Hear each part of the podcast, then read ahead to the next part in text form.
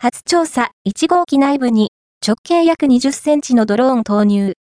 格納容器内の未踏エリアを調査、福島第一原発、東京電力は2月28日から福島第一原発1号機の格納容器にドローンを投入し、内部の状況を調べる初の調査を実施します。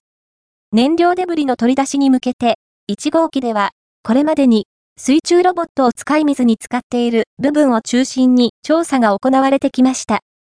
東京電力は、格納容器全体の状況を把握するため、28日からは水に使っていない、より上のエリアにドローンを投入した初の調査に着手します。